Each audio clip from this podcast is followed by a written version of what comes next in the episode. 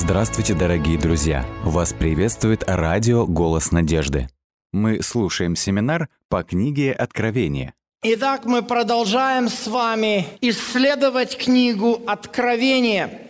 И разобравшись немножечко в принципах истолкования, мы заметили, что самую основную трудность представляет всегда собой литературная структура или содержание книги. То, что является содержанием этой книги.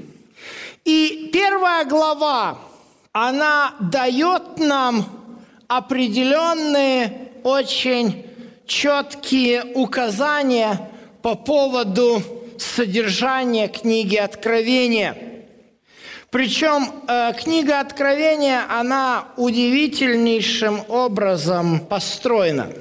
Если кто-то помнит школьную программу по математике, то, наверное, видят, что я рисую систему координат. И если мы поместим в этой системе координат отрезок вот так – то у этого отрезка будут у нас две проекции.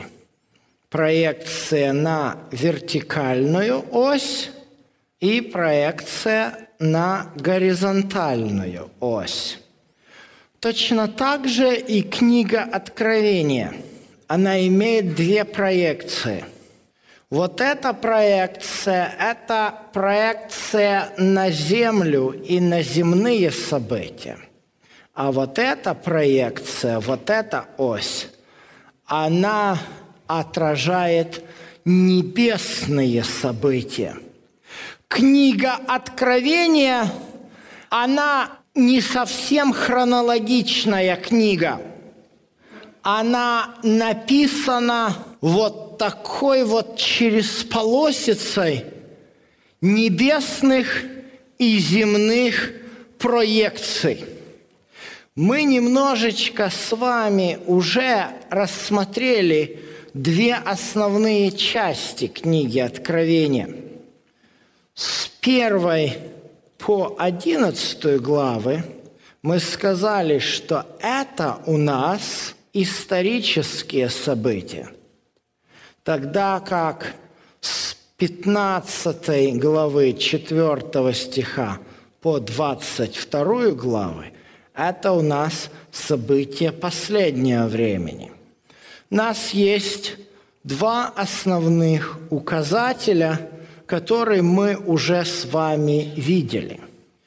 Мы пронаблюдали с вами о том, что Иоанн видит Сына Человеческого, который ходит мимо светильника, который находится в небесном храме.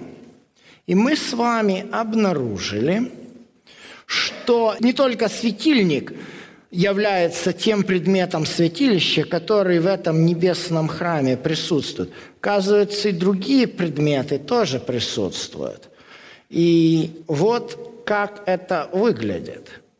Иисус находится вот здесь, возле семисвечника, да?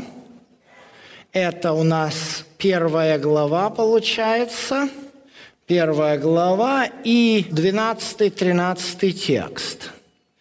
Но когда мы идем дальше, то мы обнаруживаем с вами, что восьмая глава, третий текст – и 9 глава, 13 текст, изображают нам еще один предмет храма, который расположен прямо возле завесы. Это у нас жертвенник благовонных курений. 8, 2 и 9, 13. Откровение 11 глава, 19 стих – показывает нам открытый храм Божий на небе и ковчег завета.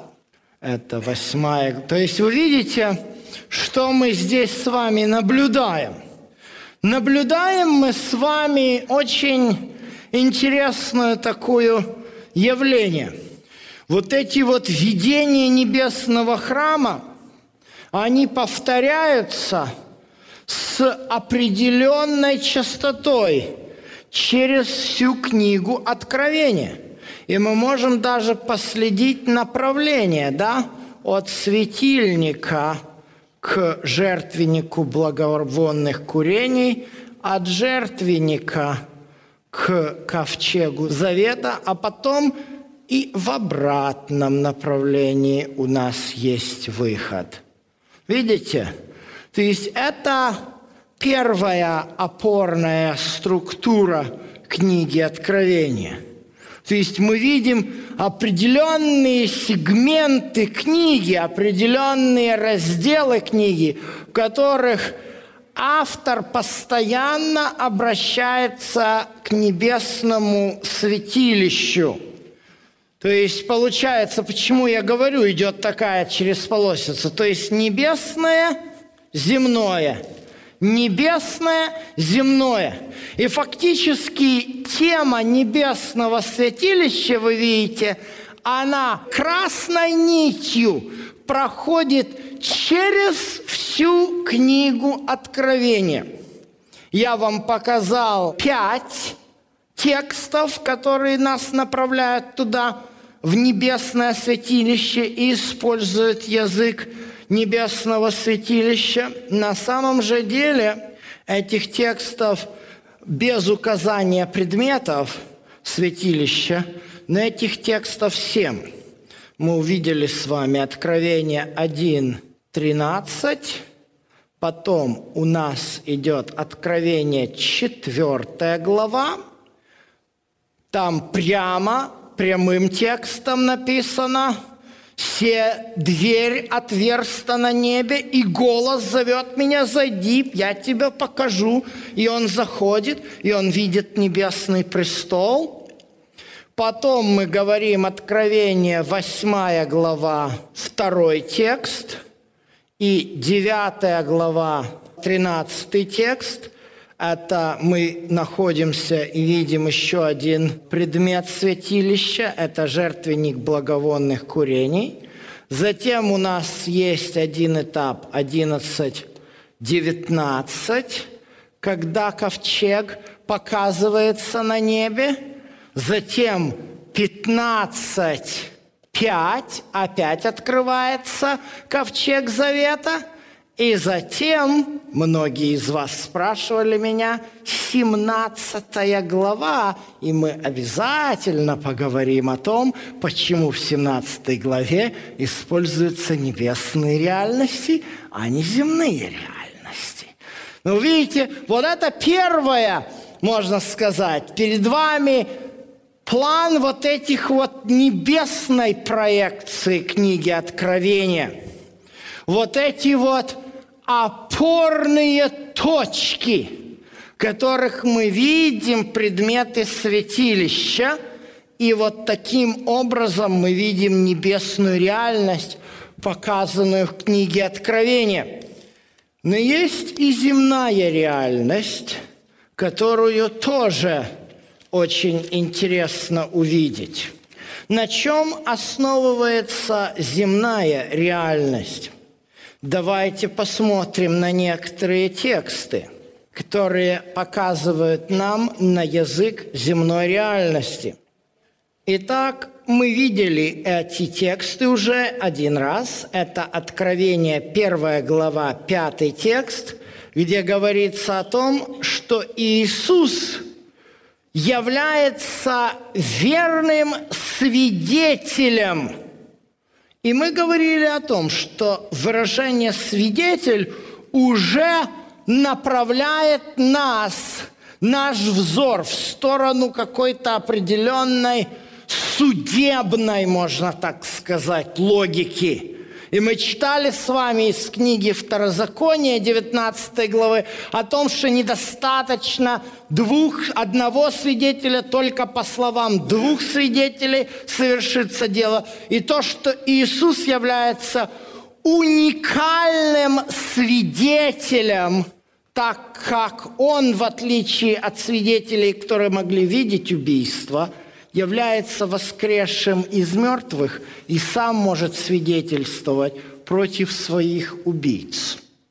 И второй текст, который мы с вами заметили, это 14 текст первой главы, где мы заметили, что Сын Человеческий облечен в подир – а подир это является льняной одеждой первосвященников. Мы еще поговорим, почему он так именно одет чуть позже. Но фактически мы с вами видим, что Иисус здесь имеет еще и другое описание. Глава его и волосы белы, как белая волна – и мы сразу же заметили, что этот текст направляет нас еще одну судебную историю. И об этой теме мы будем говорить сегодня много. Тема суда в книге Откровения является центральной темой земной проекции этой книги. Причем суд в книге Откровения, он очень имеет такую комплексную и сложную структуру. Действительно, явным образом описание суда Божьего встречается у нас в самом конце книги, в 20 главе. Посмотрите, 12 текст – и увидел я великий белый престол, я читаю с 11 текста, и сидящего на нем, от лица которого бежало небо и земля, и не нашлось им места. И увидел я мертвых, малых и великих, стоящих пред Богом, и книги раскрыты были. И иная книга раскрыта, которая есть книга жизни. И судимы были мертвыми по написанному книгах, сообразно с делами своими. И кто не был, 15 текст, записан в книге жизни, тот был брошен в озеро Огненное. Об этом суде знают все. Это так называемый страшный суд, которого боятся очень многие. Суд, который совершается после того, как Иисус является на землю. Пришествие Иисуса описано у нас в 19 главе книги Откровения. То есть, видите, очень четкую имеет структуру книга, и ее надо понимать. То есть 19 глава – это пришествие Иисуса, все остальное после 19 – это уже то, что происходит после пришествия Иисуса. Так, получается, что на события последнего времени, на эсхатологические события у нас идет последняя часть 15 главы, 16, 17 и 18 главы. Все остальное – это исторические главы. Что же из себя представляет тема суда – в исторических главах книги Откровения. Действительно, эта тема очень важна. Глава его и волосы белы, как белая волна. Эта тема описана у нас в седьмой главе книги Даниила. Что ж, обратимся к ней. Итак, Даниил, седьмая глава – пророк видит видение. Это видение он видит весьма необычным образом. Он видит четыре животных. Первое животное – это лев, затем медведь, затем идет барс, затем зверь страшный и ужасный. Все эти звери они имеют какие-то необычные характеристики. Лев, он имеет орлиные крылья, у медведя два кабаньих клыка, А ужасный зверь, так вообще ему описания нет. И у этого ужасного зверя 10 рогов. В истолковании этой книги, этой главы, в 17 тексте нам показано, что большие звери, которых четыре, означает, что четыре царя восстанут от земли. Зная содержание книги Даниила, мы можем вспомнить, что четыре царства, которые восстали из земли, уже это видение где-то встречалось. В частности, это был сон, который видел царь Навуходоносор, и Даниил раскрыл суть этого сна Навуходоносору во второй главе своей книги. Именно там Даниил раскрывает нам четыре мировых империи, которые следуют за Вавилоном. Сам Вавилон, Медоперсия, Греция и Рим – но давайте посмотрим, что происходит после Рима. Что происходит с этим ужасным зверем? Я смотрел на эти рога, и вот вышел между ними еще небольшой рог. И три из прежних рогов с корнем исторгнуты были перед ним. И вот в этом роге были глаза – как глаза человеческие и уста, говорящие высокомерно. Видел я, наконец, что поставлены были престолы, и воссел ветхий днями.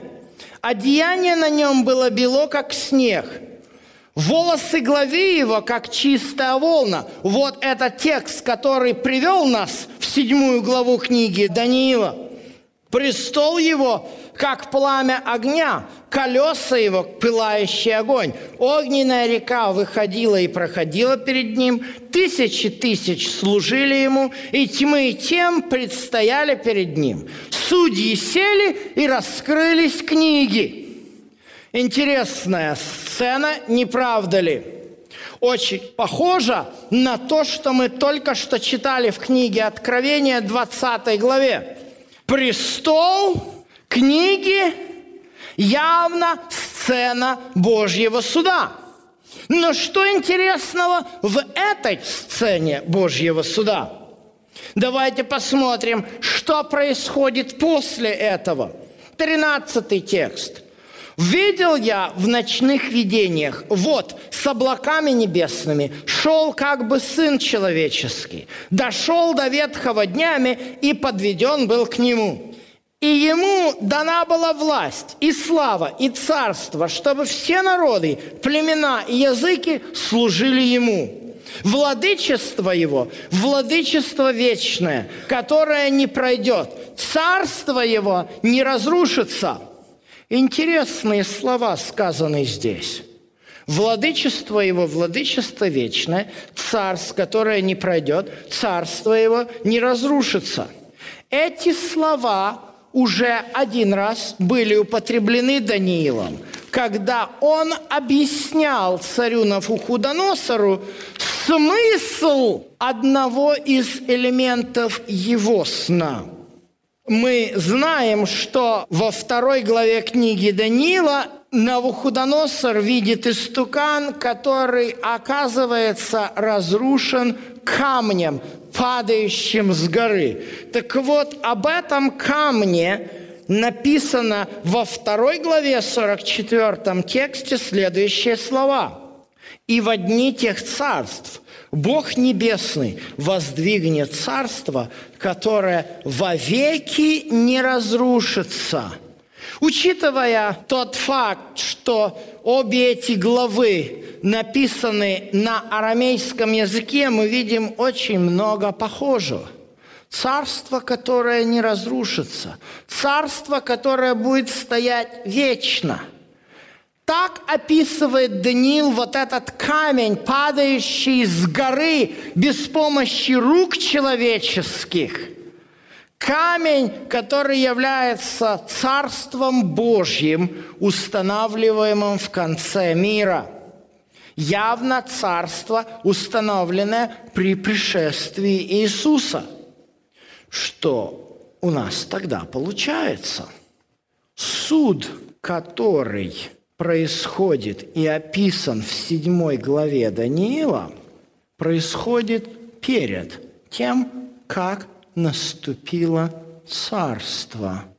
Смотрите, сначала идет четыре царства, затем идет второй шаг – подробное описание десяти рогов и малый рог, а затем у нас идет суд, который завершается установлением царства.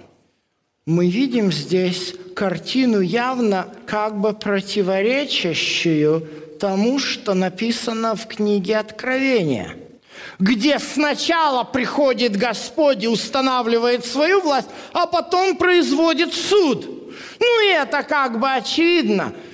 Как любая власть может производить суд, если ее власть еще не установлена? Если мы верим, что все Писание – богодухновенно, если мы верим, что эту книгу изрекали святые Божьи человеки, движимые Духом Святым, то мы должны принять тот факт, что Библия нам не дает противоречивую информацию, а описывает нам два суда. Один суд, который имеет место до пришествия Иисуса, а другой суд, который имеет место после пришествия Иисуса. Первая глава нам использует язык, в котором описан Господь, совершающий первый суд. Суд, который происходит перед пришествием. Двадцатая глава описывает нам другой суд. И если о втором суде мы более или менее имеем представление, то нам необходимо получить представление теперь о том, что происходит на первом суде. Об этом в нашей следующей части.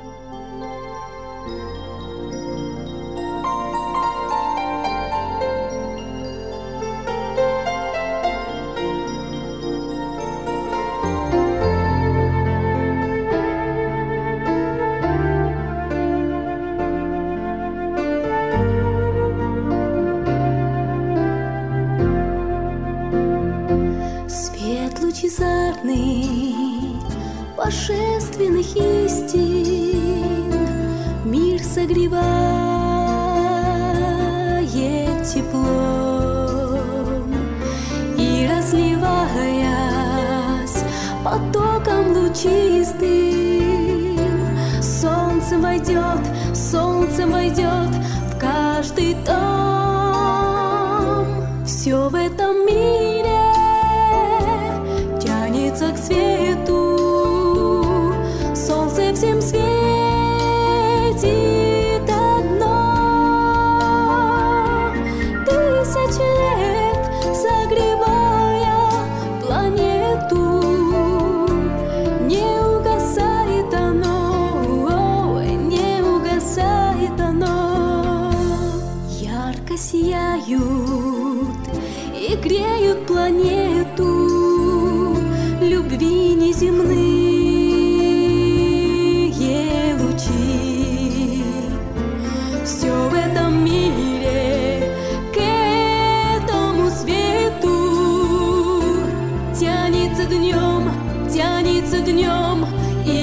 te